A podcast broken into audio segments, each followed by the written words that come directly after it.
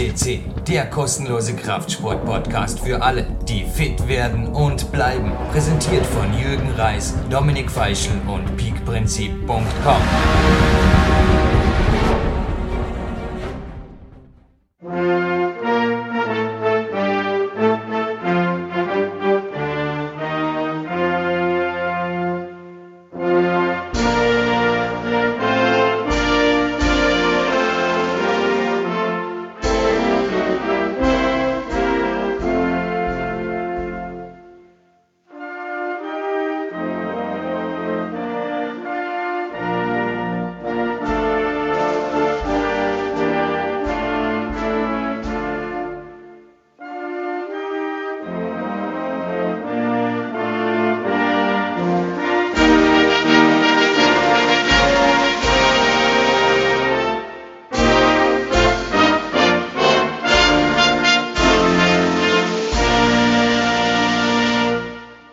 Heißer August, heißer Klettersommer und Podcast 306 Gold ist hiermit eröffnet.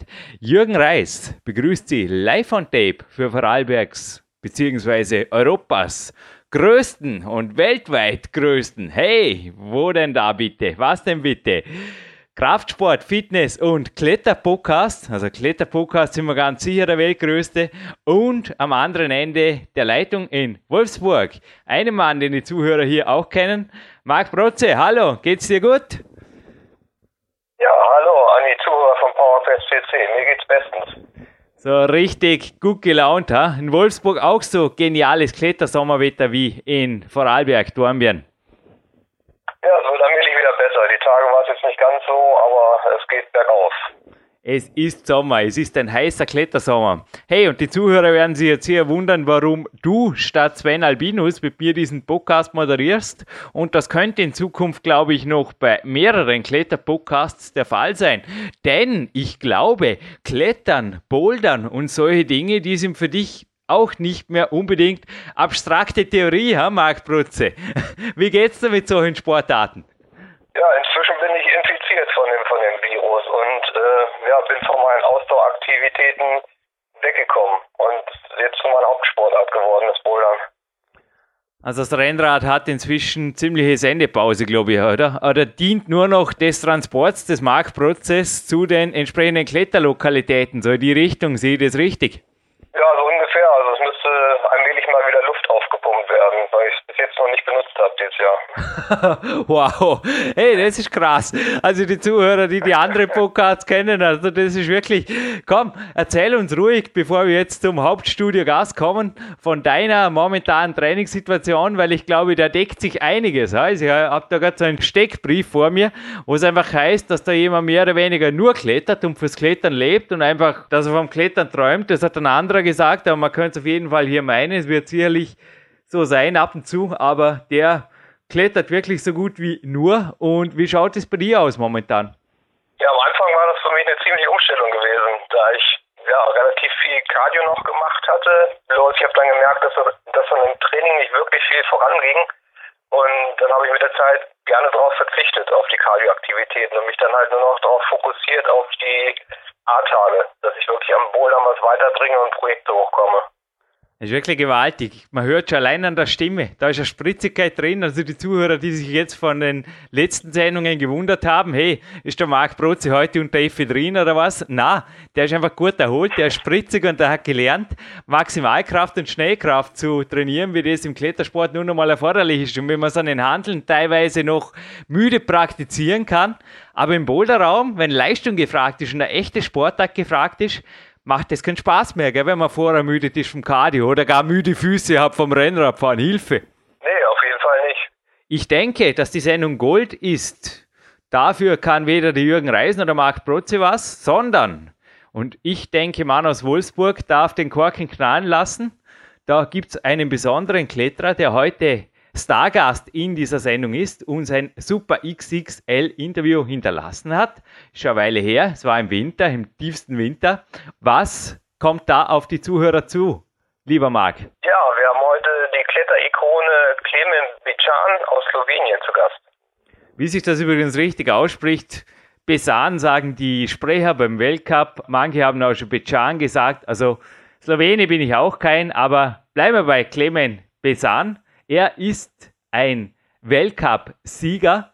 Ja, muss eine coole Sache sein, einen Heimbewerb zu gewinnen. Was hast du über ihn sportreportermäßig, weil Dominik Feischl momentan recht im Berufsstress, aber ich glaube, du kannst das fast genauso gut. Also, gib aus. Was zeichnet diesen Mann als Gold-Studiogast aus, Marc? Ja, ist also eine Platzierung für das Jahr 2011, da sind etliche vordere Platzierungen dabei. Und zwar ein zweiter Platz in Kenmore in Kanada dieses Jahr, ein zweiter Platz in Wien in Österreich und ein neunter Platz in Milan Italien. In deiner Disziplin? Genau, ja. Ja, nur wichtig zu erwähnen, ja. Also dürfte auch für dich ein ja. interessanter Mann sein, oder? Ja, das auf jeden Fall. Also er hat schon einiges an Leistungen vorzuweisen. Ist aktuell Sechster der World Ranking Liste. Gewaltig, ja. Zuletzt auch in Arco sehr gut abgeschnitten. Übrigens, Gratulation hinterher der, für die Top-Platzierung. Das haben wir dort nicht mehr einmoderiert, weil das war schon vorbei, haben wir zu früh moderiert. Aber der Magnus Mitbö, der Star der Vorwoche, mit den elf einarmigen Klimmzügen. Wenn ihr euch den noch einmal anhört, dann denkt dran und recherchiert mal auf der IFSC. Der war im Finale im Vorstieg, im Lied. Wow. Aber Clement Bessan, das wäre auch für dich, glaube ich, einmal zum Kennenlernen oder zum Klettern sehen faszinierend, Marc, weil er ist nicht nur jemand, der gewaltig Power hat, sondern auch jemand, der, also ähnlich wie ich, extremen Wert legt auf eine gute Technik und auf eine graziöses Bewegen. Also es ist bei ihm wirklich, es schaut oft gewaltig leicht aus und so gewinnt er halt auch zum Teil, wenn es gut läuft, sogar mal am Weltcup. Es ist gewaltig. Ja, es kommt auch immer wieder im Podcast durch, den du hast, dass er nebenbei eigentlich relativ wenig an, an anderen sportlichen Aktivitäten macht, sei es Sachen im Fitnessstudio oder im Gym, sondern sich wirklich bloß auf das Klettern fokussiert, da was vorangeht. Ihr habt zwei Alternativsportbild von ihm gefunden auf der 8ANU. Ist übrigens eine interessante Homepage, nicht nur für alle Kletterer. Also 8 wie die Zahl 8, dann die A, anton.nu und da gibt es so eine Art inoffizielles Ranking. Also wird ein bisschen kritisiert in der Kletterwelt, inwiefern der Felskletterleistungen verglichen werden sollen, weil der Wettkampf ist nun einmal der Wettkampf und der findet unter Reglement da an der Kunstwand statt. Es gibt da auf jeden Fall was und da ist auch ein Interview von ihm und ich habe da ein Bild gefunden, wo er alternativsportmäßig auf eine Palme klettert. Naja, ist auch okay, oder? Sich mit den Beinen festkrallt.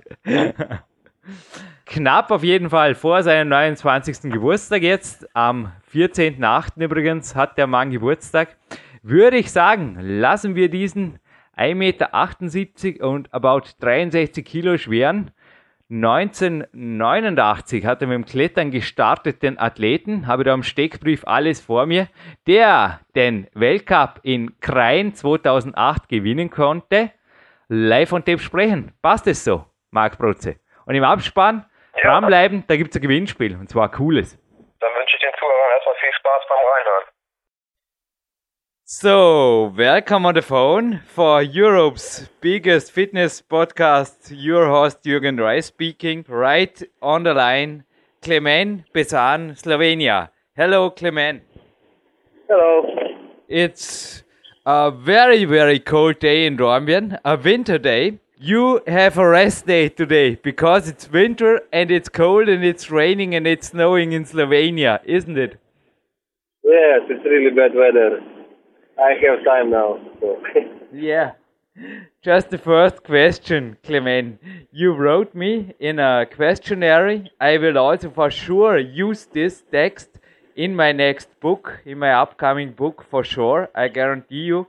And you wrote me you don't have a week plan because you decide if you climb or not because of the weather. Explain this a little bit because it's somehow for some climbers maybe strange who have a fixed week plan. Yes, because sometimes if you plan like for one week in advance, you don't know the weather, and you can be resting when it's nice and sunny, and you could be climbing really good, and then the next day when you should climb, it's raining and it's all wet, so you destroy the first day, which was good for climbing, and then the next day which is bad. You like try to climb, you don't have fun, you don't enjoy it at all, you just fall off because it's all slippery and bad. But yeah, that's why it's better to see the weather, the conditions, how you feel, and everything, and then you decide, yes, you want to climb really hard or just hard or just for a day or two. Clement, just to let you know, I think in the time when this podcast will go online, the weather is much better because it is August 2011 now. And don't worry, you are still 28 years and I am still 34 years. But only for another week. We have birthday just one day separated from each other. But also you became one of the mature professional athletes in our sport. How do you periodicize your training? Is there a difference between winter and summer training? Yes, of course, there's a difference because in the winter, because it's colder, I go ice climbing or do things that you can do in the winter, or you do like some rock climbing in really cold conditions, which is also good for mental preparation in the summer. It's quite completely opposite. You go climbing in really hot conditions. If you complain, it's really bad for you. But if you're climbing normal, you don't complain. You can still climb anytime you want. So yeah, for the World Championship next year, I know it will be hot, and I know I will be climbing all the time in hot conditions, so I will be prepared. So you wrote me you only climb on artificial walls when it comes really close to a serious competition. That's really, yeah, the opposite some other World Cup climbers do. Will you explain me the reasons? Also in Slovenia, I think now in the winter it's really a hard time to climb outside and be motivated and climb hard without risking any injury because it's so cold, isn't it? Uh, yes, but still, anytime you can find something to climb outside. I also go climb inside if there is really nothing going on around. And I like to climb, not train, because for me, I don't know, training is a little different than climbing. If you climb, you enjoy more, and you can progress even more than not. Like in the gym, I go there because I have to. And the results are usually worse than if I enjoy. But also sometimes I enjoy inside. Depends on the company and the boulders that I climb or anything, the clay.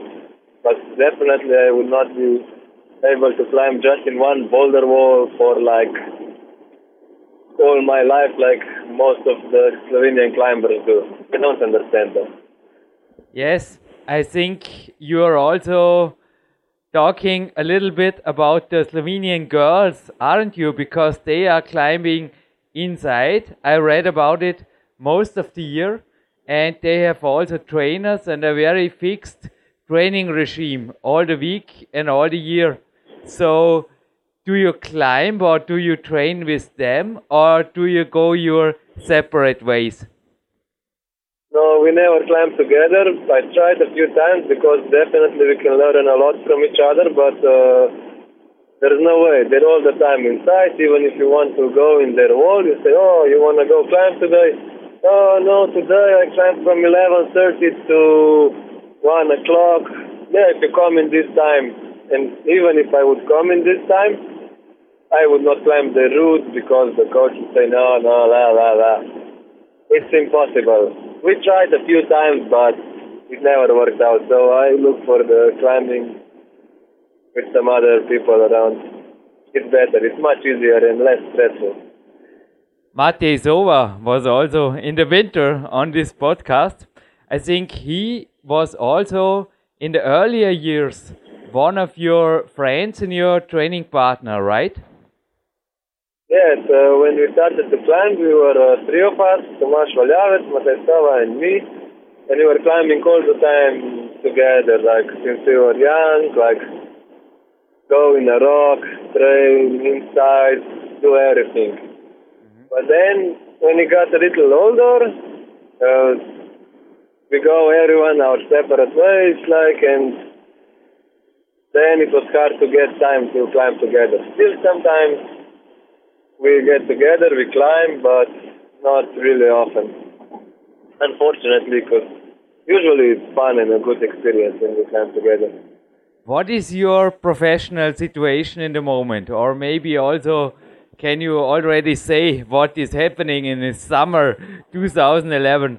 Are you a climbing professional, or I heard you are also training other people, aren't you?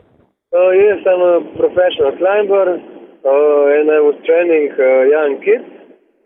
But now I just moved to a new, new place, and I have to first build, a, build one climbing pole so I can train some of them. Because now to train those that I was training before, it would be a little too far to drive every day. And if you want to train somebody, you must be there like almost every day and train with them and like to show them how to climb. But now, yeah, I hope soon I will make one boulder wall or something so I can start like a new here with new kids and try to make something out of them.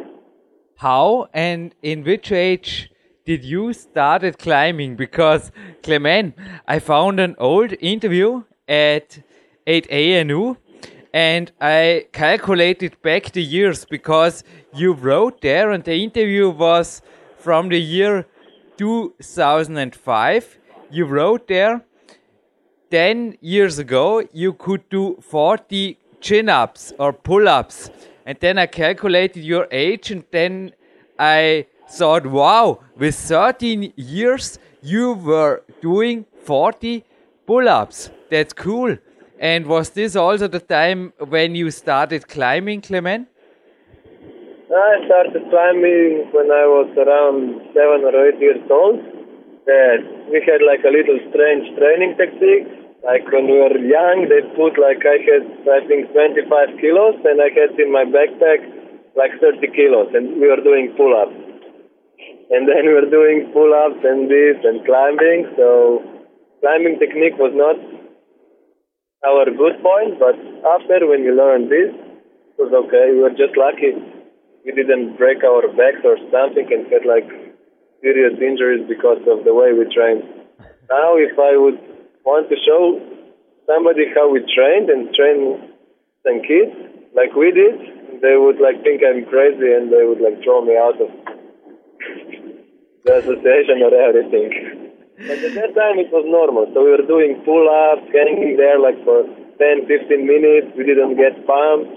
It was fun. I had, from this time, I had a bad back, like problems. It hurt me a lot. But now when I got older, I figured out that massage helps a lot, and now, yeah, the problem is fixed. And but I would still not train the kids like they trained us. it reminds me of my youth years, Clement. I had the backpack on a climbing harness between my feet. I connected it with a carabiner and I also had a backpack full of stones. And then I made chin ups on a chin up bar in my parents' house and in the roof. I am just watching here over from the PowerQuest C office to the parents' house. I think in the roof there is still my little climbing wall. It was a really steep wall I built. It was, as you said, often very, yeah, maybe not so good for the technique, but very hard and in somehow very effective. You get the power from this, huh? but we survived. We're still alive. It's good, and we are strong. But even so, you made so many chin up and power training. You are still, yeah. Matei also said, yeah, Clement, he is a thin guy and he is really strong. And you also wrote me today that you are 178 tall and have 64 kilos, and sometimes you go down to 62. So you are not the most muscular climber, aren't you? I don't know. Uh, this is how I am. I don't care how much weight I have. I just say it's a problem if I go too low, if I forget to eat and train too much, because when you train you must eat a lot. and I lose some weight, and I can feel this with my power. If Yeah. I'm like too skinny, I lose the power, and I cannot even climb normal. And then I get some weight more, I get them on, and I think I can climb much better. Do you make additional strength training? I mean, somehow also gymnasts exercises, you know, like the lever or one arm chin ups, just games like this. Do you like this or do you just focus on specific climbing? No, I just focus on climbing. I want to climb good, like with a good technique, like and everything. But if I miss something, like some crimping power, I use like two years of training just crimps, just so I can crimp now anything I want. Now I figured out I'm weak in pinches, so I have in my car one rock that I'm holding on all the time. I'm driving almost, and so I will get even stronger with this. And yeah, but to go in a gym and train, I don't know, just pull-ups, just pinches, just under cleans. No, I can do this in the roots, and usually it works better than like if you go in one training specific. I think Okay. it's also more motivating than training on a system wall or something like this, isn't it? For me, for sure, but some people prefer the system wall. Me, definitely not. Mm-hmm. You also wrote in this old interview about campus training that you never was injured, but when you started campusing, you had the feeling that it's really dangerous for your fingers. Would you explain me about that? Because you just said you are really strong in crimping, so I don't understand it. Because I also train a lot on campus. I love it. Sometimes I also had a little bit of problem, but I'm not even sure if it came from the campus thing. Would you explain about these problems with your finger that came from campus training? Yes, and I started to campusing, like, soon I had, like, uh, the pain in my finger, so I knew I have to stop. Or, like, take it a little slowly, at least in the beginning, and then it was better. Because then when I stopped for a while, it got better. So definitely it was because of the campusing, because all the weight was in the fingers. If you train with the roots, you still use your feet and uh, you don't have so much weight on your fingers, which are like small and they can break much faster than the other muscles, I think. So you can look over two decades of climbing and injury freedom. Can I say it like this? Usually, yeah, not something serious. Just I had one accident, but with the bike when I crashed directly into the car. Lucky boy. The bike is one of your hobbies, isn't it? So on the rest day, joke by side, you wrote here, I don't believe this, Clement, that you sleep all the day. Because you also wrote here, you love walking in the woods and looking out for new rocks and sometimes you even find something and also biking is a sport you're practicing. I think these are nice activities on the rest day like I just in front of the interview was on a little hill upside my town. I think these are little yeah things they make the life beside the climbing also bright, isn't it? Yes, I like to go out and look for for new rocks to climb. With the bike, it's much easier because you can drive much further. Uh, now, when I live in a new place, it's got like so many new possibilities, and but it's hard to find something good for me, for my taste, because I was going around the world a lot, and I get a little picky, so it's not like the small rock that I'm satisfied with. I want to find something really good. And I will, definitely. So bouldering is not interesting for you. Maybe in the winter it's also not so a uh, problem in the cold temperature Slovenia, isn't it? No, unfortunately, we don't have good boulders in Slovenia, at least that I would know of. I like bouldering, but I never liked bouldering uh, with the grades and the stuff, and like, yeah, I want to do this boulder. Yeah, this boulder is good. I don't know, I just wanted to climb uh, boulders, it's fun. Like if you go to Annot in France, you just take the crash pad and you climb anything. It looks good for you.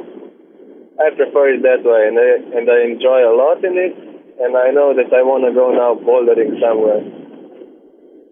I will go.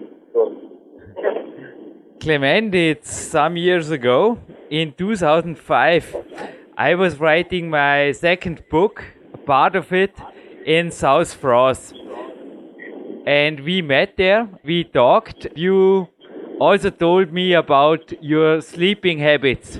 You say almost I sleep about 10 hours, maybe even a little bit more, and then I feel well recovered. Are you doing Yes. this all the year? Unfortunately, now I don't have so much time that I would be able to sleep that much, but it would definitely help a lot. Because I think if you want to recover good, you have to eat good and sleep good. But how much time do you have now? You are a climbing professional. What's the minimum that you say, I want to have these hours of sleep to have a really good climbing day the next day? Uh, depends. If I want to go climb, I can sleep just one hour and I can feel good the next day. But then after, I will have to sleep for 10, 12 hours. And yeah, all depends on everything.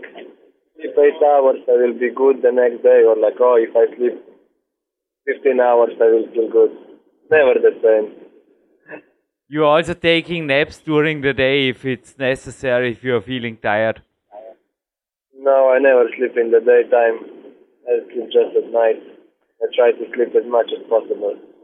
Okay, that's really one of the jokes you wrote here. I knew when it comes to nutrition, you just said you have to eat good. Is this with the meat? Is this also a joke or is this serious? because you write here, I make the best and I feel that it improves my recover and also nourish my muscles and repairs everything. That's why I eat a lot of meat. Is this the truth or is this also a joke in your questionnaire here, Clement?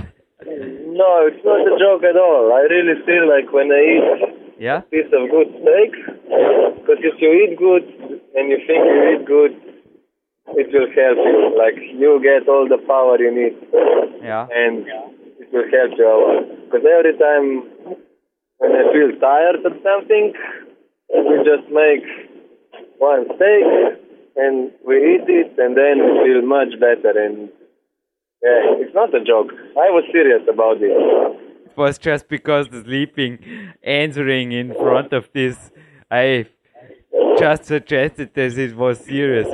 Also, in the old interview, you write here when you're on the road, you're often living from pasta. So it's also, like you said in your sleeping pattern before, you make the best of it, and the easiest way to get a good recovery from the rest and from the nutrition. Isn't it that way?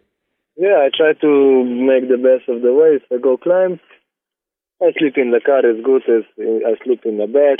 I can cook inside the car. I can do everything. So this is how I like it. When I travel around, it's almost like I would be at home. Sometimes even better. Yeah, we also met us in Imst last time. And but first back to South France. I saw you there coming one day. You were expecting to have a good day. Then you did a warm up, then you made a break, and then you did something I will never forget. I think it was uh, on site, correct me, maybe it was a flash, but this HB in Shorty Loop. You were climbing perfect. It didn't look really hard. You were fighting in the upper part, but even then you had a perfect technique.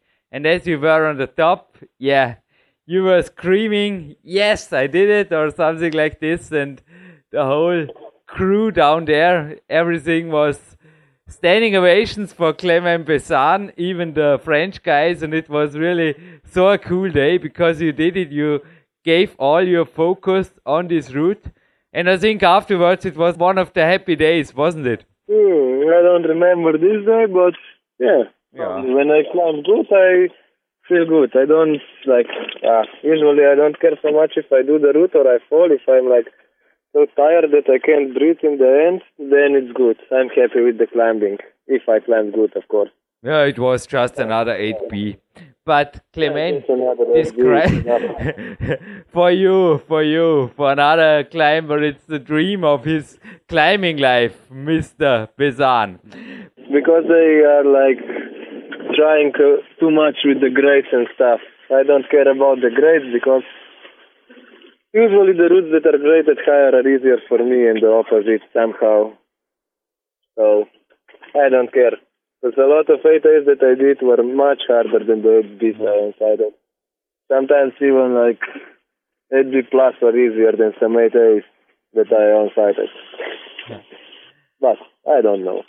I agree, Clement. I also choose the routes by the beautifulness and not by the grade. better to choose them just how they look and then you do it and then afterwards you look at the top and you say, Oh, cool. it was seven A but I had really good time.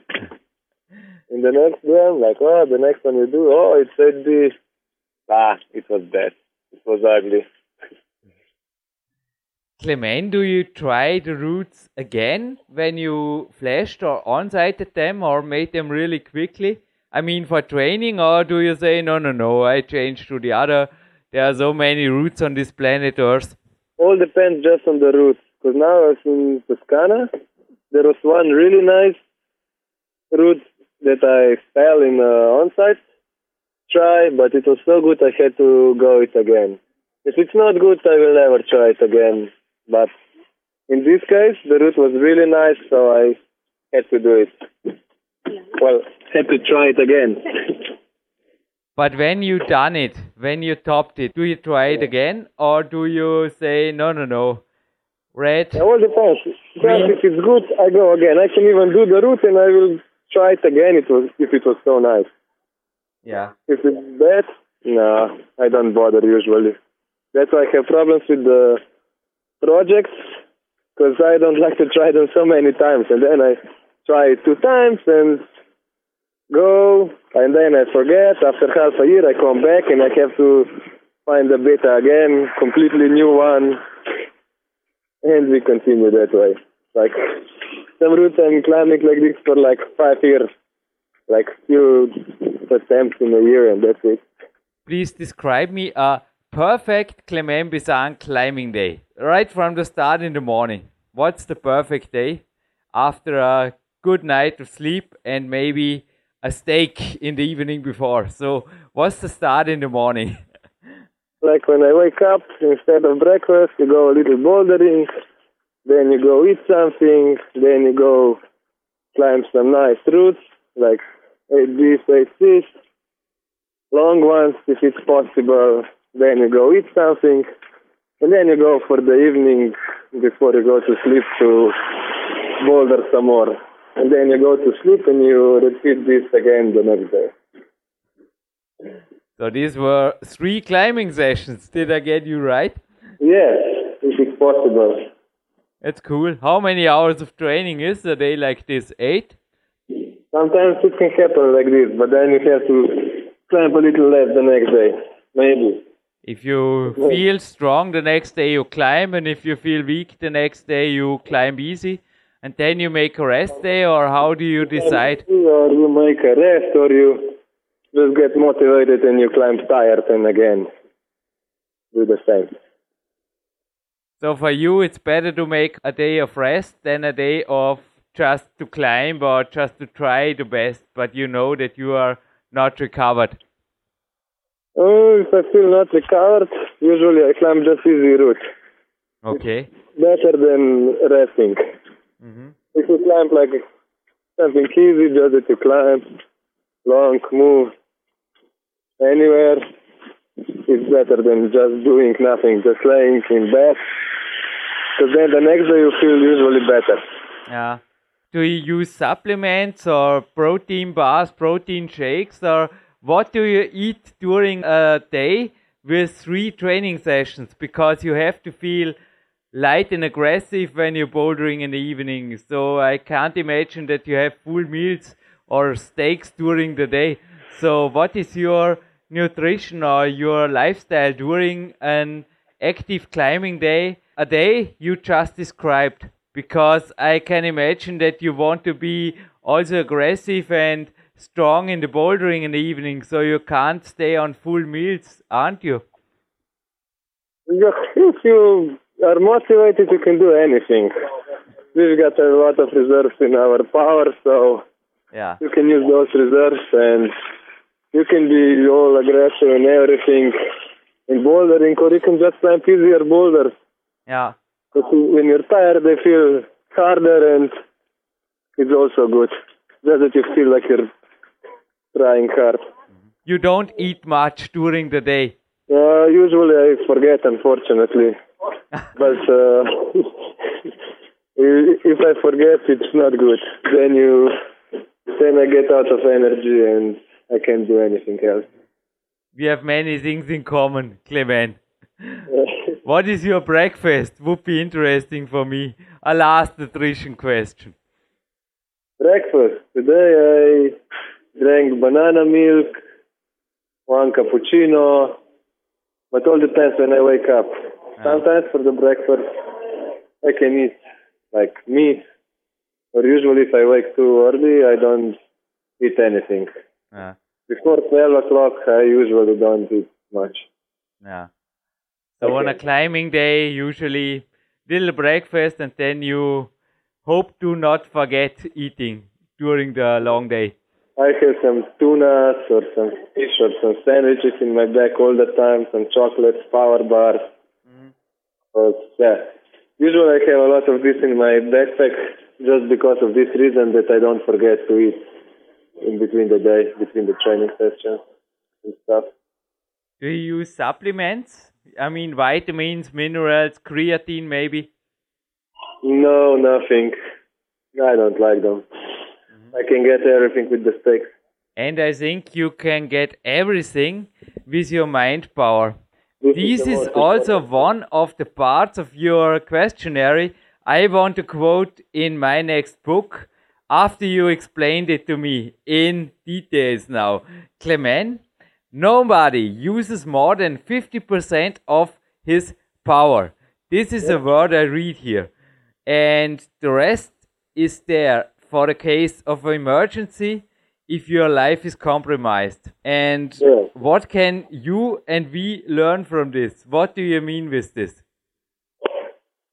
I think like when you like train hard or like usually this doesn't even like you cannot even use this, but you can train yourself to use some of this power because it works on the adrenaline or something. I don't know.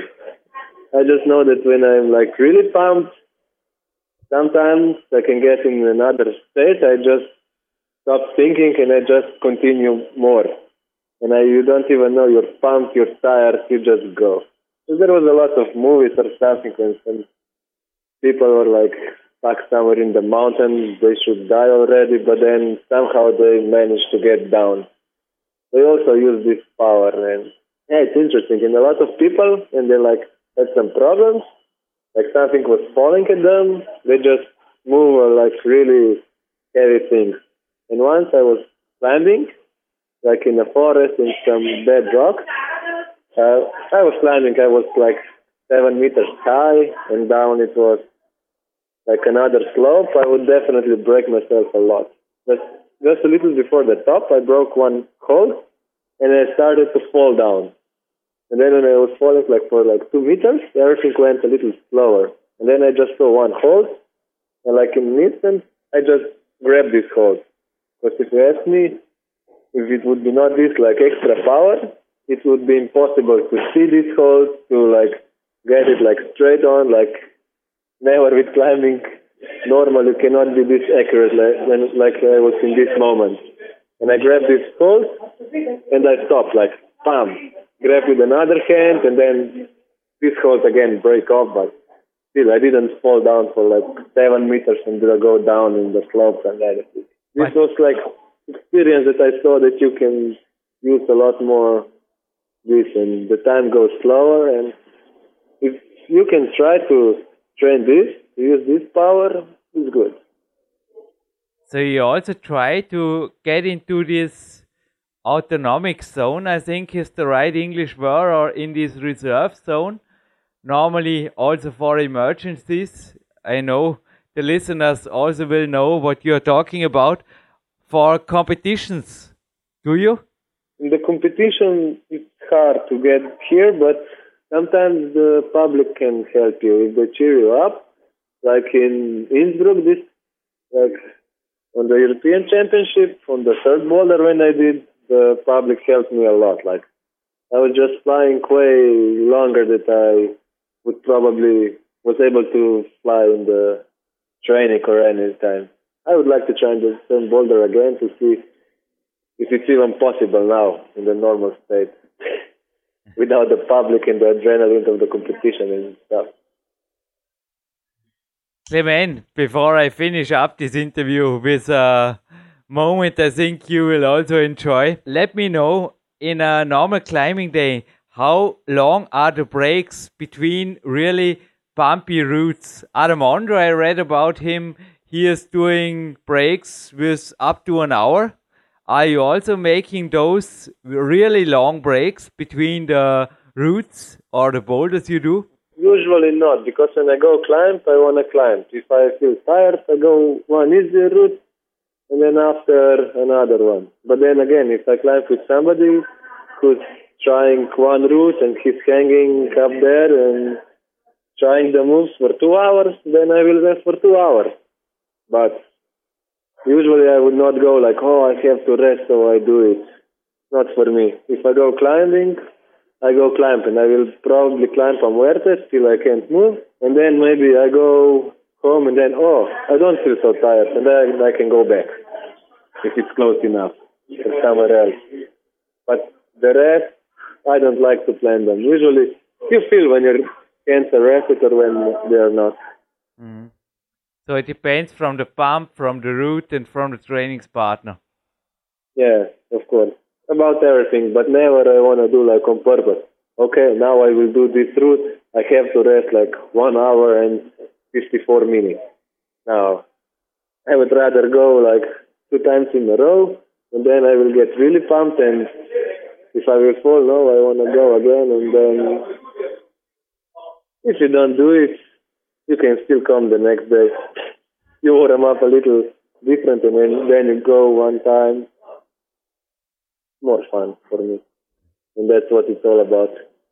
all about fun and climb hard and a lot. And I think fun was also. I am finishing this interview up, if you allow, Clement, with a great moment.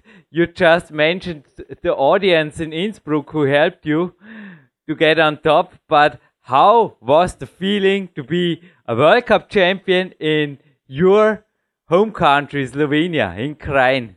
Tell us about this incredible World Cup you won, because this must also have been one of the absolutely highlights in your still active career, isn't it? Yeah, it was really fun. I can't describe the feeling, but I felt really good. I felt really strong. Even though I know that the rest of the climbers, they were doing more mistakes than I did, and I was I climbed them really good without a mistake. I think I did my best. The rest of them had to do mistakes, but this is what makes the difference. Like you make a mistake, you fall, or you don't, and you win. And I was really happy to do this. I was lucky to do it at home. It's much better impact on me than anywhere else. But then again, I always knew I was strong and I can do anything I want in climbing. So even this was just a matter of time. Just a matter of time is also maybe a world champion Clement Bečan, who is already a crowned world champion now in the time. No, no, we don't make too much pressure. I think also too much pressure is not your world, isn't it? It's just climbing and be the best. Pressure is like one thing that the competitors think that's a lot of it in the competition. But then again, if you compare it to the real life, some people have much better pressure in the normal day life than we will ever have in the competition. And this year when I was buying apartments, I was under pressure for like half a year, like with the bank to get the credit or not, if it, the apartment is good or everything. I think this was much, I had much more pressure here, And every weekend I still was on the competitions. In the end, in Eindhoven, I was finally climbing normal without the pressure. I was like, what? The competition? No pressure for me. it's not like buying apartment, but still I know some people have much be- bigger pressure from normal life. So yeah. In competition, there is no pressure, almost. So also your sponsors don't give you money for the good results. They are just beside you and also your team, I think. Nobody wants to give me some money except the Slovenian Armed Forces. So, but from the Armed Forces, I will get the money anyway, if I do a result or not. So, Yeah. the others don't pay me anything, so I don't have to feel any pressure because of this. Maybe this is even better, but it would be probably better to get something. At least the gas for the car, so I can go climb anytime I want. And on this podcast, Clement, you are a winner, no matter how 2011 is, and I know that it is a good year for you. What are your goals for 2011, and also how do you see your future? As I mentioned, hey, you are becoming one year older the next week when this podcast going online. Give us a little bit of view into the next year of professional climber Clement Bečan. Yes, I want to go back like it was in 2008. I want to win at least one competition. I want to be in the podium in both categories, boulders and lead. In combined ranking, I want to win because I still think the best climber is good in all the categories except speed. Uh, but for the world championship, I want to be in the podium and I would be really happy to win at least one, if not both of them. I will try my best for sure. I will prepare for it and I will be strong. How long, how many years from now can you imagine to compete at the highest level? Mm, depends how long they will. I will be still in the Slovenian Armed Forces, so I will be able to train normally. Because if I would not get money from them, probably I would have to work, and then it's impossible. But for now, everything looks okay, and I will be able to climb for a while. We will see. Depends in which way the world will turn. So I think, Clement, this is the moment where I give you the word. And you just said there are some people and some groups, and also, did you say military? Yes. Yeah. You are a sports soldier, it's called in Dormen, is it right? Yes. Yeah. I'm employed there, but I'm not a soldier. I'm employed like a sportsman. Yeah, yeah, it's like in Austria, and also in Italy, it's the same. I just read about uh, Christian Core. He is also in Italy. It's also since Yeah. decades a very good system where the pros can climb and can live from climbing. It's very good. And maybe you can finish up this interview with saying thank you to everybody who is supporting you, staying a professional climber as long as possible, because I also want to be with you in the World Cup as long as possible, and it would be a honor for me to stay with you there for some more years.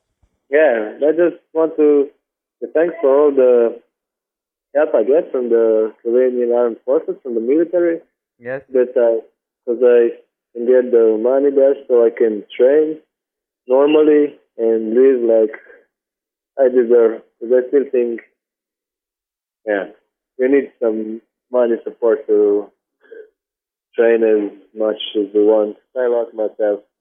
Is there a sponsor or a team you also wanted to say thank you? Uh, the other sponsors, I don't know yet. I like Evolv. Those shoes I like a lot. Uh, for the others, I'm just looking now what I will have the next year because there's always a problem. Nobody wants to give a lot out of them, but I need some stuff and I will have to see what I will get. And I know that the sponsor that I will have for the next year, I will be happy with them and they will be definitely happy with me. So, Clement Bečan, if you allow, if there are any climbing companies listening out there and want to support a young, World Cup winner. Our homepage is www.power-quest.cc. There is a contact button, and we in the studio have the contact to Clement, Bečan, and Willet put out to every serious person who want to have a contact to Clement. Is this okay for you, Clement? Yes, of course. I want to get something. Huh? okay. Clement, thank you for this. Very exciting for me. Very exciting. I hope for you too. Not too much pressure as 45 minutes. I wish you a great rest of a rest day and tomorrow attack again. Huh? Hey, thank you. But if you have some more questions, just contact me. Thank you, you have Clement. my email or the Facebook. And you, if anyone else can want to add something, I'm more than happy to answer. You are on the Facebook, that's true, like PowerQuest CC. And maybe, yes, I will shoot you some detailed question when it comes seriously with my new upcoming book because your comments you wrote me are really great. Thank you, Clement. Okay. Good. Thank you and see you. Ja, hiermit begrüße ich die Zuhörer zurück im Studio von PowerQuest CC. Ich hoffe, ihr hattet Spaß beim Reinhören des Podcasts. Ja, war ein gewaltiges Interview. Da war einiges an Fakten drin. Auch dieser Slowene hat wie der Magnus letzte Woche nicht mit Fakten und nicht mit Geheimrezepten, sofern es die bei ihm wirklich gibt, gespart. Gell? Ist wirklich crazy, wie der nach Körpergefühl teilweise vorgeht. Und da gibt es, glaube ich, sowohl acht Stunden Klettertage und noch mehr wie bei mir. Ich meine, die Erzählung war wirklich crazy mit mehrfach Bouldern gehen. Wow, das ist verrückt, nicht? Und dann gibt es einfach auch wieder Tage da, ja, ich bleibe im Bett, gibt's vor der Nena so ein nettes Lied. das nimmt er, glaube ich, auch sprichwörtlich ab und zu. Da ist er faul wie ein Faultier. Ja, vielleicht können wir noch ein bisschen drauf einsteigen, auf die, was er generell von Trainingsplänen oder Supplementen hält. Das kam auch zur Sprache. Je nachdem. Die einen Athleten fahren halt eh auf Sorne ab. Also ich bin jemand, der den Trainingsplan und die Stoppuhr sehr wohl braucht. Vor allem, wenn er allein im Kletterraum ist. Ich weiß nicht, wie es dir dabei geht oder allein im Trainingsraum. Also da brauche ich einfach klare Vorgaben, da brauche ich einen Coach und da kann ich zwar dann einen Trainingspartner Telepathie machen oder mir vorstellen, Saalheckers wären da oder Max Rudiger bouldert neben mir, dann geht da ein bisschen mehr. Aber sonst, speziell wenn ich alleine trainiere, korrigiere mich Marc Brutze, aber da braucht ein Peak-Athlet den Trainingsplan und einfach auch mit einem Coach was Klares fixiert. Selbiges gilt für die Ernährung und die Supplemente. Also es erinnert mich halt immer, ich habe ja Pilotenausbildung, das wissen ja die Zuhörer inzwischen auch von den Sendungen hier mit dir, Marc. Und ein Fluglehrer in der Ja. Steiermark hat mal gesagt, Gefühl ist schön, aber wir haben halt dennoch Instrumente im Flugzeug, denn nach Gefühl, da fliegen die Vögel. Und wenn wir das so gut könnten, dann wären wir Vögel. Also der Clement Bezan ist sicherlich jemand, der ein gewaltiges Körpergefühl hat und der auch einfach schon gewaltig weit ist in seinem Sport. Für mich ist es an Tagen, wo ich einfach wie morgen einen A-Tag habe und die Eva ist da und alles ist High Life und Trainingspartner sind um mich rum, leicht, ohne Trainingsplan, also da kann ich den Trainingsplan auch gemütlich in der Tasche liegen lassen, 110% um mehr zu geben. Das geht super. Aber, und jetzt kommt das große Aber, wenn jemand einfach speziell jetzt mit Trainingspartnern trainiert, ab und zu die einfach nicht so super driven sind oder im schlimmsten Fall sogar allein trainiert, was ohnehin in meinen Augen wann immer möglich zu vermeiden ist, aber oft lässt sich es halt nicht vermeiden, auch für mich nicht, weil auch in meinem Umfeld sind nicht lauter Kletterprofis, die untertags Zeit haben, stundenweise zu klettern, das ist klar. Da bleibt ab und zu nur der Biss in sauren Apfel. Aber dann braucht es einfach einen Trainingsplan. Und dann braucht es einfach was, was mit dem Coach abgesprochen ist. Und ich denke, Ernährung, Supplemente, ähnliches.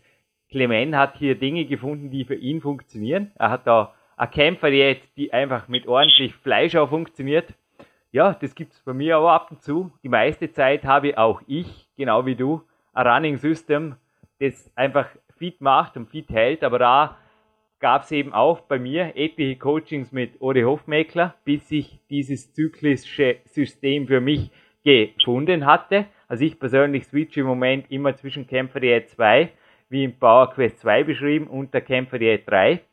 Je nachdem, je nachdem was ansteht. Und ich glaube auch bei dir, Marc, das ist dir nicht alles einfach so eingefallen, was du jetzt teilweise sicherlich auch ohne Trainingsplan locker mal praktizieren kannst einen Tag, oder? Speziell, wenn auch bei dir gibt es in Wolfsburg coole Trainingspartner, wenn einfach jemand zur Seite steht und uh, ordentlich Zusatzgas gibt. Ja, das kann ich Fall erfahrungsgemäß un unterstützen. Also in der Vergangenheit war es so, dass ich im Gym immer alleine trainiert habe und da ging relativ wenig voran. Und seitdem ich jetzt mit dem Bouldern angefangen habe und halt auch ja, ein Umfeld einfach um mich herum habe, geht da viel mehr voran, weil man, man erreicht einfach die Ziele, die man sich gesteckt hat. Einfach Projekte hochzukommen, da geht, also nichts kann einen guten Trainingspartner ersetzen.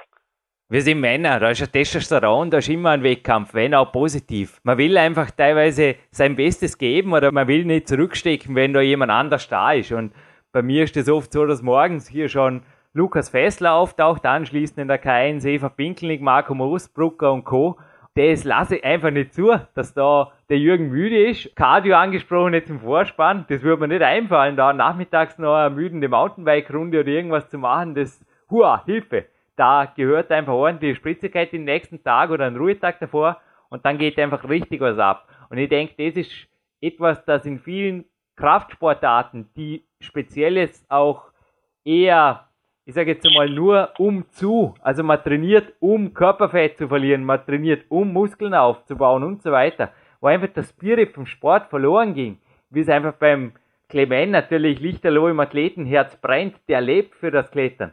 Ich denke, dass das speziell in solchen Sportarten eher schwierig ist oder dass Leute dort einfach wirklich auch selbst mit Trainingsplänen, also ich bin auch da bei Coaches oft ja, auf einem langen Weg, dass ich da einfach die Leute dorthin bringe, wie auch dich mag, dass sie wieder anfangen, den Sport wirklich zu lieben. Weil wenn der Schritt einmal gemacht ist, dann geht wirklich gewaltig was dahin. Also dann mit dem Trainingsplan und an A-Tagen kann der dann oft bald einmal weg sein. Da kann wirklich Instinktivtraining sogar noch besser sein. Aber dann geht einfach gewaltig was weiter. Genau, es gibt halt grobe Vorgaben vom Trainingsplan. Bloß wenn man einen Tag wirklich müde ist, dann nimmt man auch inzwischen gerne mal einen weiteren Ruhetag in Kauf, dass man danach wieder angreifen kann. Ja, oder eben, wenn der Trainingspartner da ist und wartet, dann gibt es keinen Ruhetag. Dann heißt es einfach drauf, Action und 100%, was halt dann 100% drin ist. Und wenn es wirklich ein müder Tag ist, dann macht man nächstes Mal einen Ruhetag. Ja, das gibt's nicht, das darf nicht sein. Aber was sein darf, ist in diesem Podcast, glaube ich, eine kleine Offenbarung über ein Neuprojekt. Wir haben es vorher im Vorspann nicht erwähnt, aber in der Vorbesprechung davor, Marc Protze, ich glaube, ein bisschen was dürfen wir preisgeben, oder? Ja, ich denke schon. Da ist einiges in der Mache zurzeit. Bis aktuell an einem DVD-Projekt dran, was nächstes Jahr erscheinen wird. Ah, ich korrigiere dich. Ich schaue, dass es dieses Jahr noch erscheint. Und für alle, die über diese DVD, die sich Peak Days nennen wird, Näheres wissen wollen, ich gebe einen Tipp, Newsletter abonnieren auf der Jürgen Reis.com. Es gibt eventuell auch spezielle Aktionen im Vorverkauf. Schauen wir, was wir uns da einfallen lassen, beziehungsweise mein Team.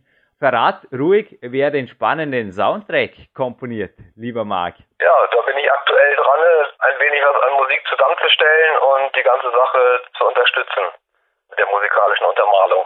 Ja, ich bin wirklich gespannt. Also es ist ein hochspannendes Projekt man sieht A-Tage, man sieht eben auch, ich werde mir nicht nehmen lassen, die DVD selbst zu moderieren, was Liebe zum Sport und was Passion zum Sport heißt.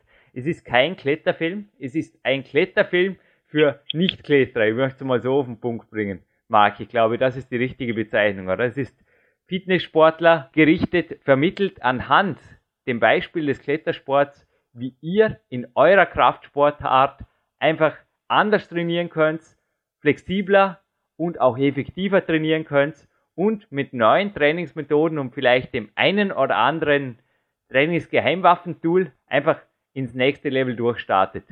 Bringst du das auf den Punkt? Genau, das ist richtig. Ich denke, da werden die Leute vieles an Informationen mitnehmen können, auch für ihre eigene Sportart. Mhm.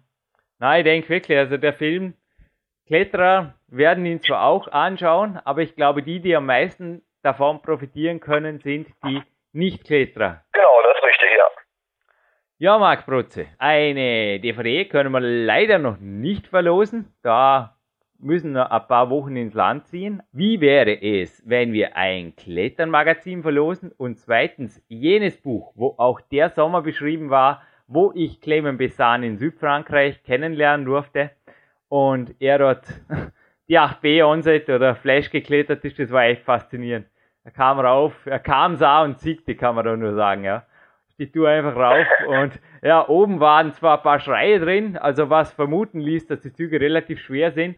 Ihr werdet auf der DVD eine Tour sehen, wo ich bei einem persönlichen Rekord eine orange Kunstbahnroute klettert, die auch im 10. Grad ist. Ich habe eine Weile braucht, um die Tour hochzukommen, ja. Und der Clement Besan macht sowas einfach auf Anhieb. Und das unterscheidet halt auch einen, der im Weltcup schon mal Zehnt geworden ist und Jürgen Reis heißt, von einem Weltcup-Sieger. Da ist noch einmal eine Klasse dazwischen und die Klasse hat er wirklich da in Südfrankreich bewiesen. Und beschrieben ist dieses Geschichtchen in meinem zweiten Buch Peak Power. Und es geben noch handsigniert dazu. Ist das eine gute Idee? Das ist ein super Vorschlag. Gut, was fehlt, ist eine gute Gewinnfrage und dann gehen wir wieder an die Sonne. Passt es, Marc Protze? Das würde ich vorschlagen. Also gut dann, hergehört. Es gab einen Podcast mit der heute schon erwähnten Eva Pinkelnick und ein Kurt Taurer war dann dabei, ein Anti-Doping-Special.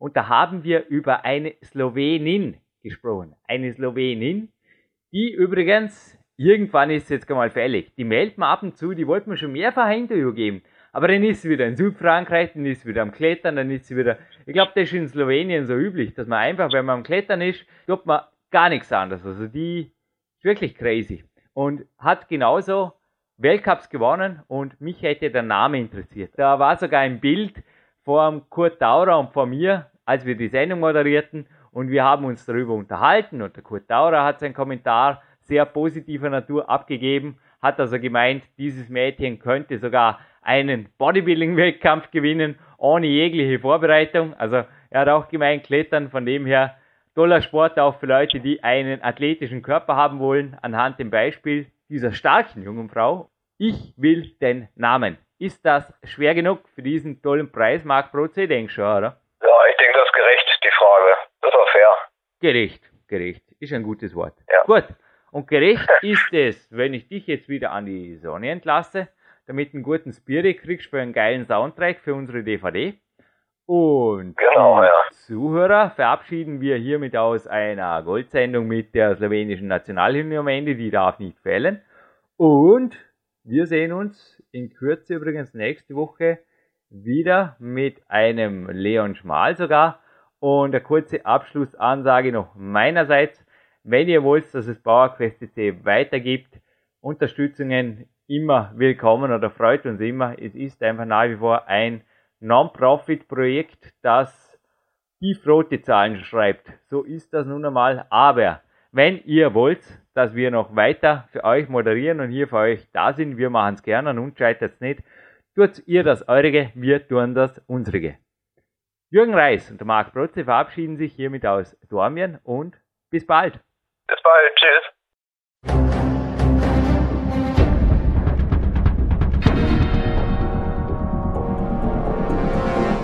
Fitness-Bestseller der Peak-Trilogie, kostenlose Newsberichte und weitere Podcasts von PowerQuest CC sowie Trainingssoftware, Supplemente und Trainingsausrüstung, Personal Coachings, Seminare, Workshops und mehr. Jetzt direkt im Internet auf www.peakprinzip.com oder www.jürgenreis.com.